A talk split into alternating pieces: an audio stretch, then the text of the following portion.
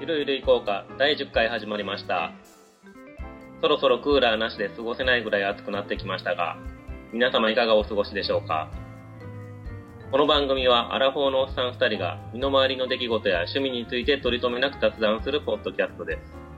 一番好きなお酒は滋賀の地酒不老泉滋賀県在住の高半と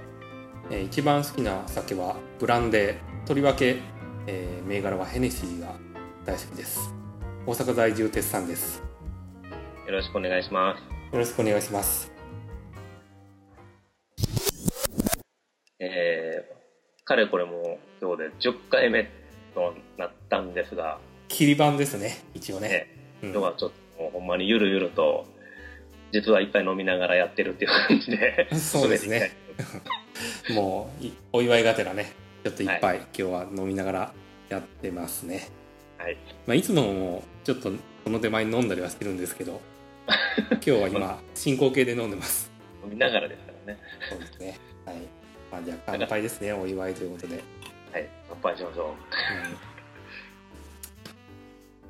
最近何か、うん面白いニュース的なものって何かありました、最近といえば、えーなんかネットとかでニュース見てて、あのーまあ、僕コンピューター系の仕事をしてましてはい。でここ23日、えーネットの僕ら特に IT 系の人間を賑わせてるニュースっていうのがありましてはい。で、まあ、これあの今に始まったニュースではないんですけどあうのんネットの記事でちょっと炎上しててそれでよく目に入るようになったというような話でそれ何かっていうとあの、はいまあ、みずほ銀行で、えーまあ、開発あの新しいシステム基幹システムを開発してるんですけれども、はいそ。れがどうもあの大炎上を起こしているっていうねねあの部外者が聞いてるとまあ、はい。業界を知ってる人間にするといろいろこう内容を読んでると胃がキリキリしてくるような話もたくさん出てきたりもしながらまあ飯馬なのか飯まずなのかね,、うん、ねシステムをあのー発注してるその体制とかにねいろいろと、まあ、言いたいことたくさんあるんですけど、 まあ、そういう部分に対してはちょっと飯馬なんですけどでもそこでひ一番結局被害を受けるのってプログラマーであこの人たちの気持ちを考えるとこうすごくね心が痛むんですよでも もうやっぱり気になるんでなんかそういう関連記事がまあ3つ4つぐらい上がってるんですけどもう全部目に目を通しますあ。 あ、そうなんですか。そうなんですよでどういうやつかっていうとはい。あのまあ、その銀行のシステムをずっとあの、まあ、昔みずほが合併した頃とかうんあの頃から新しいシステムしようよということでずっと開発が続いてもうかれこれ構想から10年とかそういう規模らしいんですよね、はいでもまだ未だに完成してないシステムで、はいなんかどうもそのここまでに使ってきた開発工数っていうのが20万人月って言って あのーまあ、1人月っていうと、あのーはいそのコンピューターのシステムを開発する、あのどれぐらいかかるかっていう単位なんですよね。でその1人月っていうと1人の人が1ヶ月間こう開発し続けて完成するぐらいの規模、はいつまり20万人月っていうとこう20万人の人を導入して1ヶ月開発し続けたらやっとなんだかうん、完成するような逆に言うと、だから一人やと20万ヶ月かかるってことですよね。そういうことです ね。で大体これあの費用に直すと、はいなんか一説には4,000億円とか言われてるんですよ。もうね すごいですよねどっかの小さい国の国家予算レベルですよねもはやね。すごい、どんなシステムを開発してるんですかね。ねえごいでこの20万人月っていうのがその上がってたそのネはいットの記事の中でこう、うんまあ、別のやつでやるとどれぐらいの規模感なのかっていうので。うんあのクフ王のピラミッドの開発コースが大体それぐらいだって言われてて 他にもこう相性としてもサグラダ・ファミリーだみたいなねあのず完成っしと完成しないっていう そういう比較がしてあったりもう本当にねあの悪ふざけもいっぱいありますしまあ興味深い開発現場ですよで一体ねどれぐらいの人が関わってるんですかね、開発に。の人って。まあ、だから20万人ですよ。まあ、実際にはあの、まあ、1人の人が1年ぐらいやったりするから、えーっとどうなんだろう同時に8,000人ぐらい、うん導入してた時期とかもあるみたいなことが書いてましたね。であの、まあ、IT の IT の中でもとりわけあの SI っていう業界なんですけどもあー。はい。あのシステムインテグレーターって言ってあのまあ企業さんから、えーはいシステム開発を受託して、よっでて、、うん、システムを作り上げてで納品するっていう形態の仕事を SI っていうんですけれども、はいその SI 関連の、えー業界って、まあ、あのゼネコン体質が、まあ、はびこってるんです。ああ、そうなのそうなんですよでえーっとまあ本当に元請けとなるような大きなベンダーさんが、はい。えー自分のとこでは開発できないんで仕事は取るものの実際その仕事はどっか別の外に丸投げで下請そけの丸投げ、うん、下請け側の方もまた自分のとこでは開発できなかったりとかして下にどんどんどんどん投げていってでもうあの本当深いとこまで行っちゃうとはい。 7次請け8次請けみたいな。ああ。このとこも行くらしいんですよね。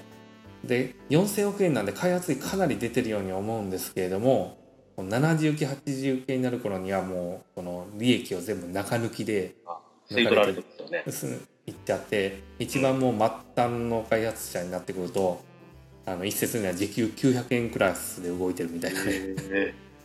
仮にも専門職なんですけどねそうですよね。ねえそ ひどいもんね。それ、それはなかなか開発終わらないはずですね。そうなんですまよあでもねそそんだけかかるって一体どれどんなシステムを開発してるいやシステム自体はそんなにめちゃくちゃ絶対でかいなんてことはないと思うんですよあー普通にもうスムーズにいけばもう12年とかで普通にいけると思うんですけど、うんまあやっぱり今回のケースで言うと、その複雑にしてるのがそのマルチベンダーって言ってその一次受けの大きなベンダーがはいなんか複数入ってるんですよね。あーであそれこそ本当に富士通であったりとか IBM であったりとかうん日立みたいな本当に大手ベンダーでであの何か後でそのシステムをこうつなげた時に動かなかったとしても、えー自分とかは悪くないってこう主張するじゃないですか強いところまあはそうでしょうね。はい。そうするとどこもあの折れずに主張下をしたり とかで、まあ、ベンダー間での十分なコミュニケーション連携っていうのも取られてないしで実際動かしてみるともうコードの体系がかぶってたりバラバラだったりとかしてあまあとにかく動かないとあ、お金かかるし、時間もかかって、なんかすごい無駄ですよね。そうなんですよねでもそんな、なんで競合するやり方でしたんですかね。なんかある程度目に見えてた感じはしますけど、そうなる。そうなんですよあのまあやっぱり結局発注側の方にうん。そのイニシアチブ取るだけの力がなかったっていうところも大きくて、あーまあ、こんなのは本来もともとやっぱりあの発注側の方にしっかりとコントロールできるようなシステムのまあそう管です理よ部ね。門っていうのが存在しててそこからうんベンダーをうまくコントロールするべきなんですけど、うん。まああの日本の、えーまあ、あんまり良くない、まあ、風潮なんですけどもやっぱり全部丸投げしちゃうんですよ。あそうすると何か問題があった時にも責任を全部そっちに投げちゃうことができるんで、まあ、うん基本的にやっぱり自分のところに責任持ちたくないっていうのがねあ、まあうん、それはね、そう出てなんですよくるでしょうね。そうなんですよですまあそんなのもあって全部丸投げしちゃったんだけれどもなんでそこでマルチペンダーが入ったかっていうとこの銀行のこの昔の合併劇に結構はい影響を受けててまあみずほ銀行もまあ複数の銀行が合併してできたわけじゃないですか。うん。合併前っていうのはそれぞれの銀行ごとにやっぱりシステムっていうのを持っててでああ。そのシステムの発注先がそれぞれそういうそう IBM かだそうっかたり違とかう日立違だっったたりってこととかかで今まではその合併はしたもののシステムは統合することなくそれぞれのシステムを継ぎはぎ継ぎはぎでなんとか運用してたんだけど、まあ、それだと問題がいっぱい起きるからってことで統合しましょうよと。で言われてじゃあこれまでずっと運用保証してたベンダーさんがじゃあそれでおしまいねとはなかなかならないですよね。うんまあまあそうですよね確かにうんでまあじゃあ一応じゃあ今回やるからお前のとこも入れよっていう形で、うんまあ水尾側としては全部入れましたとまあでもそれはね、その銀行側さんがね、やっぱ注文する方が絞ってね、決めてやってほしいところですけどね、そうなんですよね今回もうここでやろうって決めたらね、そこで一社で絞ってやってほしいもんですけ本当にそうですよでもこれ4000億円ですからねど。うん。どこでそのお金を出してくるんだろうと思いますよね 銀行さんお金あるんちゃいますかみたいなとかね まあ、お金はあるんですよけどでもその4,000億円を例えばこう預金者になんかね利子とかで返してくれてたらってまあそうですよね。悔やまれますよねやっぱりね預けてる側にしたら。その4000億自体も、だから無駄に消えてる部分がだいぶあるってことでしょうよ。でそうなんですよまああの断ち切れるってことはさすがにないと思うんですよねこんな規模になってくると。ただ全然なんか今のその外から見てる情報だとはい。完成する見込みがなくてもう一回仕切り直しみたいな。仕切り直し、あーそれぐらいのこともまあでも仕切り直した方が早いんじゃないのみたいにふうに言ってる人も結構いるから、うんうんう。うんん、可能性としてはもう大部分を捨ててやり直しっていうのはありえるんじゃないかなとは思ってますけどね、ああ、そうなんですね。うん、そうもう本当にだから特に実装開発が始まったらプログラミングの工程始まったらもう連日不夜城っていうねあの業界でデスマーチっていうんですけどはい。それが行われてます、うん、死の更新です。死の更新ですよ本当にもう開発が終わんないんでもうみんな家に帰ることなくずーっと連日徹夜で泊まり込んでえ開発をする、それでも、あたかも死へ向かってみんなで更新してるように見えるってことがデスマーチっていうね名前がついたんですけど、うん、だって少ない人数ちゃいますもんね、そんなもんね。少ない人数じゃないですねよ今、1000人単位でストラが一箇所に集まって、はい何日間も帰らんと作業してるって感じ。もうね完全に地獄絵図ですねあれはねいや多分あそうでしょのー僕もね昔そういう現場で仕事したことがあるんですよ、う。でおーいわゆるデスマーチっていうのにも巻き込まれたことがあって、まあ、ワンフロアにあれはまあ規模はここまででかくはないんですけど一応あのまあ金融関連とか通信関連は使うようなああ。そういうシステムだったんでやっぱり金融系ってあの大体がこういうふうにこうデスマーチになって、うん、破綻しかけるっていうのが結構あこる。のこの業界の常みたいなところがあって、あまあ、あの金融系には近づくなみたいなねあ。あこともよく言われるんですけどあ。はい。まあその言ってたやつもやっぱりどうだろうワンフロアに300人ぐらいはいたのかなおお。でみんなこう終電なくしてタクシーで帰るか朝までいてみたいな感じでで僕とかこう家あのまあ車で帰ったりして何時でも帰れたんで家に帰ってでお風呂とか入って翌日来たらもはう、い昨日のまんまじゃないかみたいな人らがいっぱいいてでもうねものすごく臭いんですよんね、風呂、お風呂も入れない。お風呂も入らシャワーとかないですね、うんまあ、食べさ物すがに女性は帰ってたと思うんですけど男性はもう本当にそのまんまあの椅子を並べてその上で寝たりとかしてましたね、おーうん何人も。 何人もでも頭油でまみれうん油まみれでもうギトギトな感じですねで食事とかはどうしてたんですか食事はまあ一応みんなねあのコンビニとかで買ってきたりとかあうんあ、まあ、食事の時間だけオアシスみたいな感じで僕らもちょっと外に歩いて10分ぐらい行ったとこまで食べに行ったりとかしてましたけどね、ああう、ん、時間はあったのか。そうなんですよいや時間ないんですけどもそれしないと精神が破綻しそうみたいなところがあってうん、そうそうそう、もうちょっと癒しになる時間はあったんやっていう。癒しの時間を無理やり取ってました ねで戻ってくると戻ってくるでまた怒号が飛び交ってるじゃない ですかまあすごいひどい現場でしたね洋館的なやつですうね。ん、その頃で大体僕の、えー、と一月の労働時間とかがはい。 35060時間とかおだったんですよ ね、まあ、残業時間だから150ぐらい出たんですかね、うんなんでまあでもここで出てるやつはそれを上回ると思いますよ多分そうなんです。もう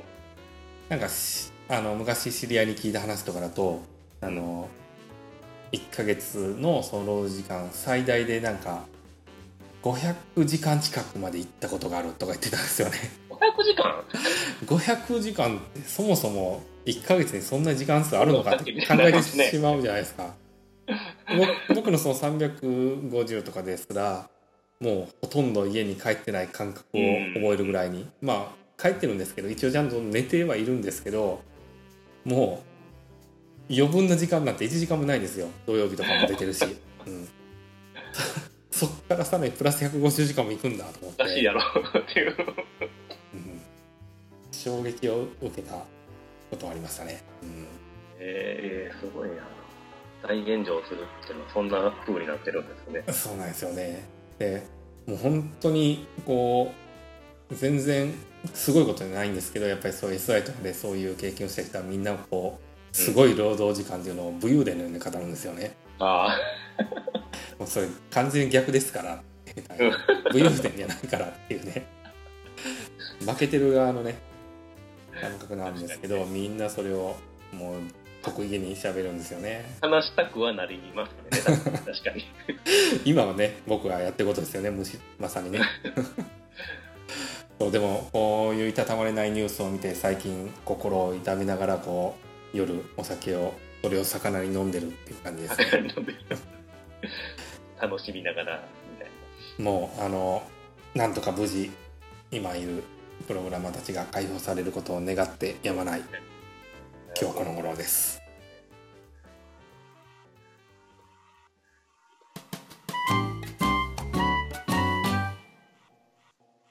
まあ全然また違うニュースなんです、はいニュースというか、あのーお酒飲みながらやってることといえば最近スルードフランスがああ、始まっ始てまますりねま。したね、ううんん、もう1週間経過したんですけど、そうですね。うん、昨日、見ました。は荒城ですね、い。うん、いや興奮しましたね、ね、ううんはじ、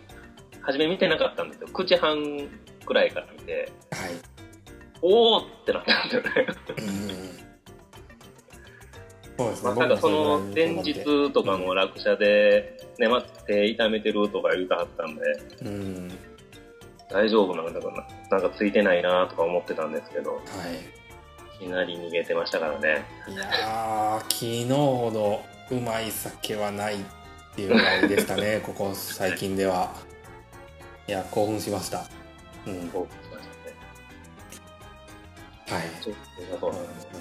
まあ、昨日も結局、あのー仕掛けのところで踏み込みできへんかったから、まあ、何を言うわった言うたらましたからね。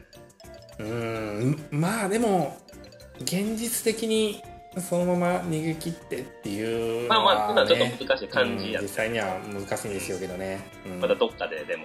チャレンジするところが見られるんちゃうかな、ね気がしますねえ。。いやまたあの2人っていうその少ない人数でそう逃げれですたよっていうので、すごく注目も浴びれたっていう幸運もあったんですよね。ね。はい。うん、ちなみに関東賞を取ったっていう話なんですね、あの全然関東賞ね、本当素晴らしいです。もう拍手送りたいですね、本当に。はいうん、え今そのツールフランスといえばあのーあのー私見るときはい。あのインターネットのオンデマンドで見てるんですけど、えっと、このオンデマンド前々回ぐらいにあの、うんうんうん。ジローデイタリアかなんかやってる時にもこの話したと思うんですよ。はいでその時になんかあのまあ高橋の方で見てる、はいそのオンデマンドの月の価格とうん私の方で見てる価格がちょっと違うなっていうのを思っててはいはいはい。でなんかあのサイクルパックみたいなの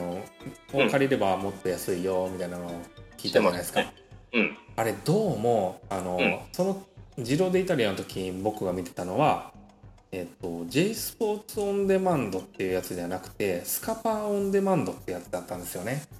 あ、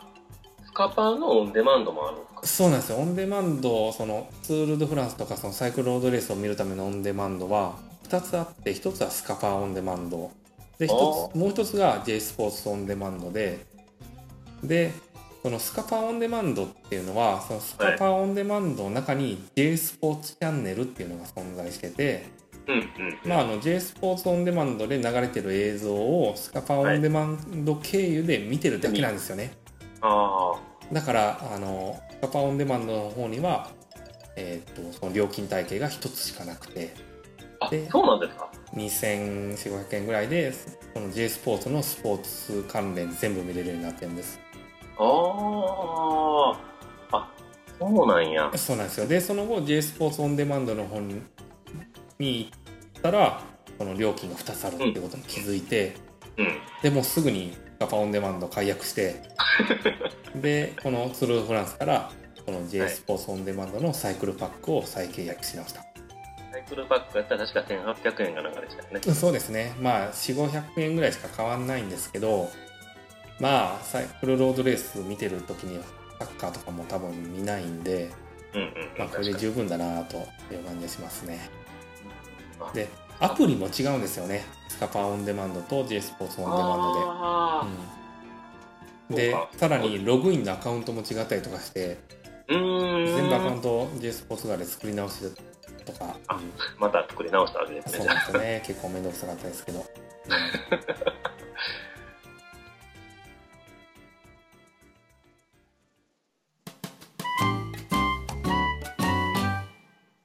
あのー最近ちょっと気になるゲームが実はありましてあのー来月発売するのかなあ違う今月発売あもう出たのか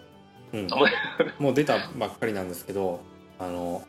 カルドセプトリボルトって言ってああカルトセプト。カルドセプトセプこトじゃないれはもうねあの本当に一部熱狂的なファンが昔からいるゲームの一つで、もうよくやりましたよ。ね、これもう僕がねこれまで人生でやってきたあのゲームの中で、まあ、1、2を争うっていうポジションにいる好きなゲームの一つなんですけどそれのあの、はい10年ぶりの新作が出るんですよ。一番最初もっと前ですよね。そうあのカルドセプトはもともとはあの大宮ソフトっていう開発会社が作ってて、うんで販売元はセガとかなんですけどあのセガのドリームキャストドリキャスやったか。昔ドリキャスですねあのプレイステーション1と同時期ぐらいに発売してたうんうんうん。やつですね、うん、でそれで出てっ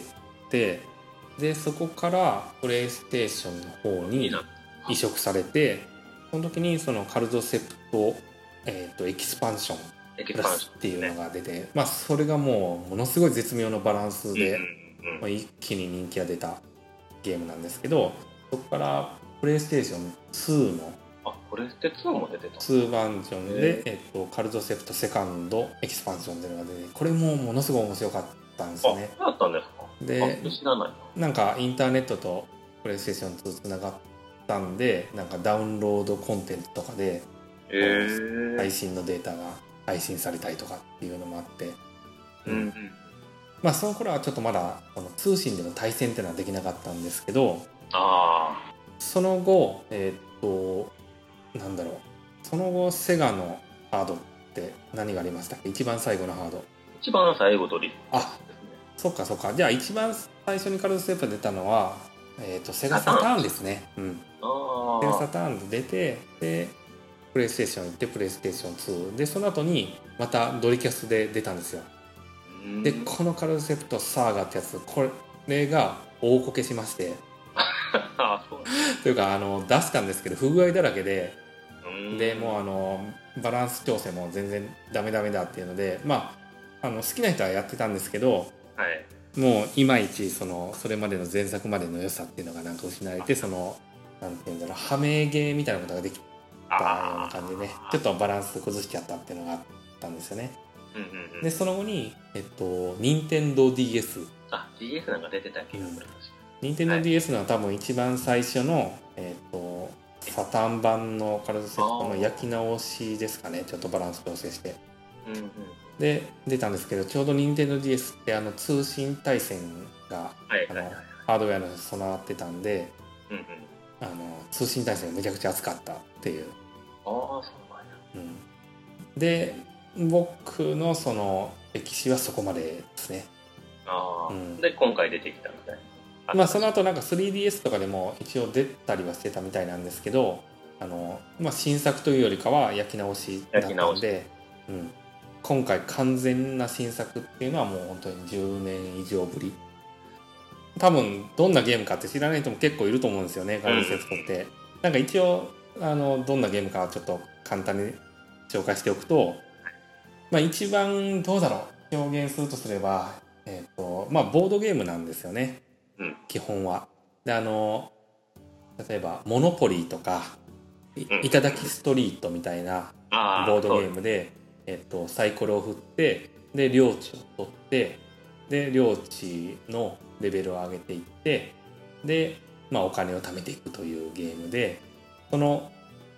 領地を取るという部分がクリーチャーっていうね生物をそこに配置することによってまあ戦いで領地を奪い合うこともできる陣取りの要素もあってっていうゲームなんですよね。でそのクリーチャー同士の戦いっていうのは、えっといわゆるトレーディングカードゲームって言われるカードゲームの要素もミックスしたようなゲームっていう感じなんですよね。まあ、1回のゲームの時間っていうのはなかなか長くて、まあう結構んかかっ、 12時間ぐらいかかっちゃうんですけどやり始めると結構のめり込みますよね。あれは飲み込みますね。本当にもうあの神ゲーと言われるゲームの一つだと思いますであの今回出るその「リボルト」っていうのは結構またそのこれまでのカルトセプトワールドからなんか大きく変わったらしいんですようーんでまあリリボルトって革命っていう意味ですけど、はいまあ本当にその名前に恥じないぐらいの変化があるみたいでへもうあれって結構その最初の1作目の時点でほぼ完成されたゲームって感じがするじゃないですかーうんうんうもん。う何を変える必要があるんだっていうぐらいのゲームなんだけど今回カード数も何枚ぐらい100枚ぐらい多分新しく増えてて増やしたのか。カードカードそんなに増やしたらもうバランス取バランスるのが取りねにくものすごく難しいはずなのにうまくやってるみたいですよ。へでーなんかその今回一番変化した要素の一つとしては、えーっと今まではその相手の手札っていうのが、うんうんまあ、見えなかったんですけどうん。今回全部完全公開になったんです見えよてるんですか全部見えてるえーものすごく思い切ってますよねこれとかねねめっちゃ、めっちゃ思い切ってんな、それは。まあ実際そのカードが見えるか見えないかの差って、まあ、初心者かカードを知ってる上級者かの差ぐらいしかないからある意味では初心者の、まあ、間口をね狭めてるっていうところも多分あったんかなと思いますけどね、なるほど、なるほうん、まああのもし購入したらその ID とかをねまたこのブログとかでど。公開しあー。そうてやね対戦でもしたいですよね世の中の人たちと。確かに。うんあ、そうか、そういうこともできるもんな。そうなんですよ。ポッドキャストを聞いてくれるあのリスナーの方と対戦とか、なんかちょっとできると胸熱ですよね。かなり胸熱ですね。ええちょっと購入考えてみようかちょっと、はい本、当検だ討してみます。はい。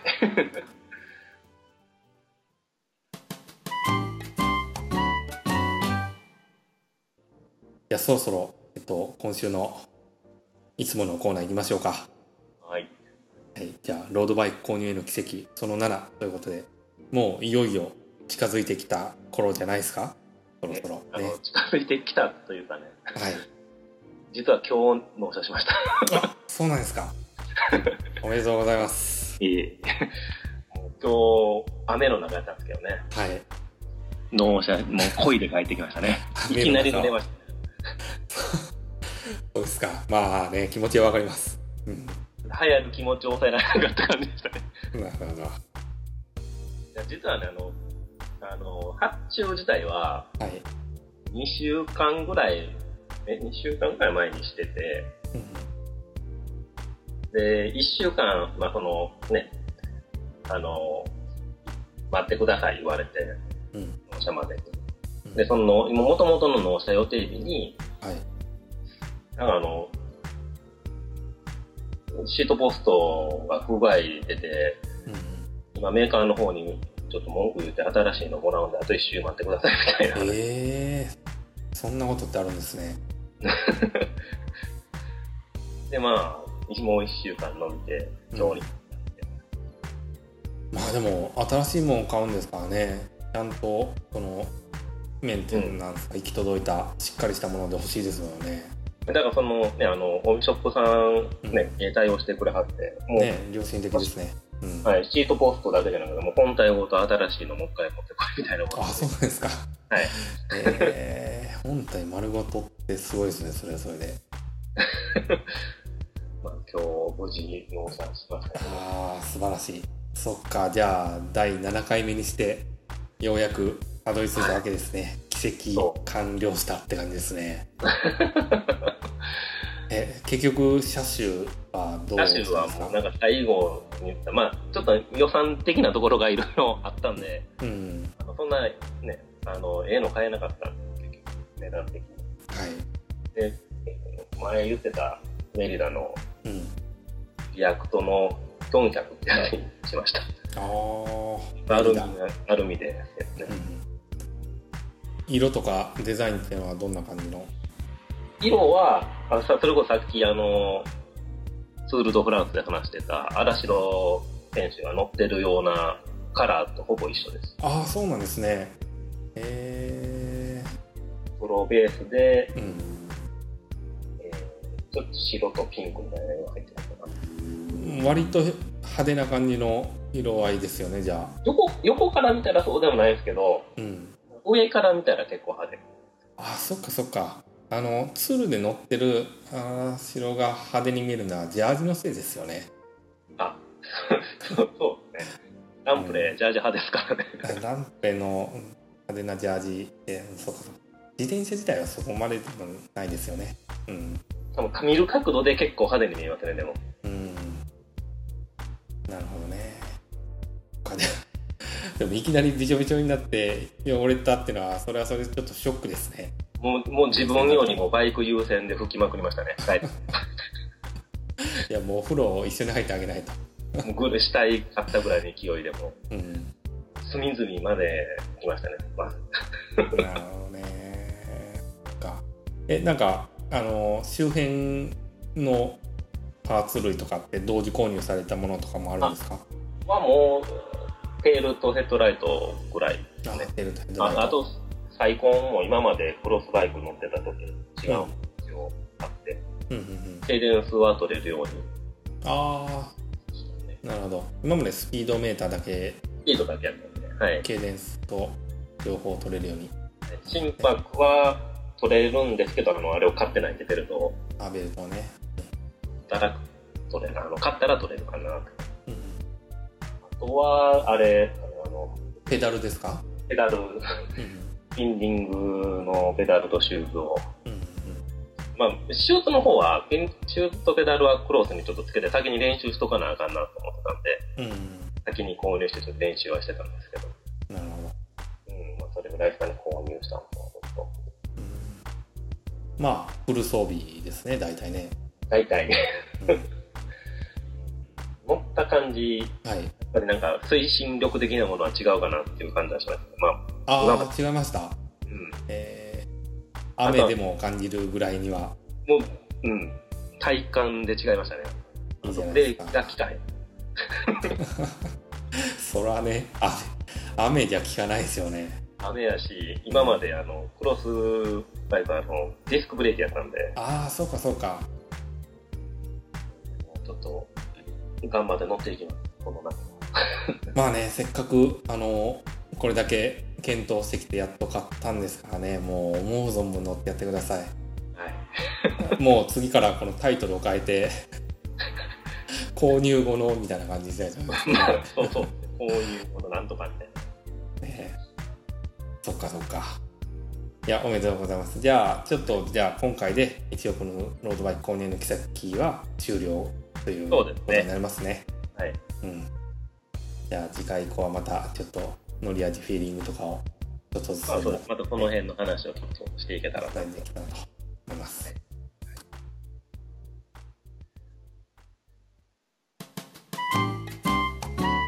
まあ、なんかちょっと、ダラダラした感じで、そうですね。もう結構、進めていきだましいょうぶお話ししましたね。はい。うん。10回超えましたんで、次の目標は、えーっと、20回ですか。 20回ですね。ねここで20回目指して頑張っていきたいと思いますので、 リスナーの皆様、今後ともよろしくお願いしまよろす。しくお願いします。ありがとうございまありしがとうたご。ざいました。ゆるゆるいこうかでは、リスナーの皆様からのフィードバックをお待ちしております。ゆるいこうタンブラー .com、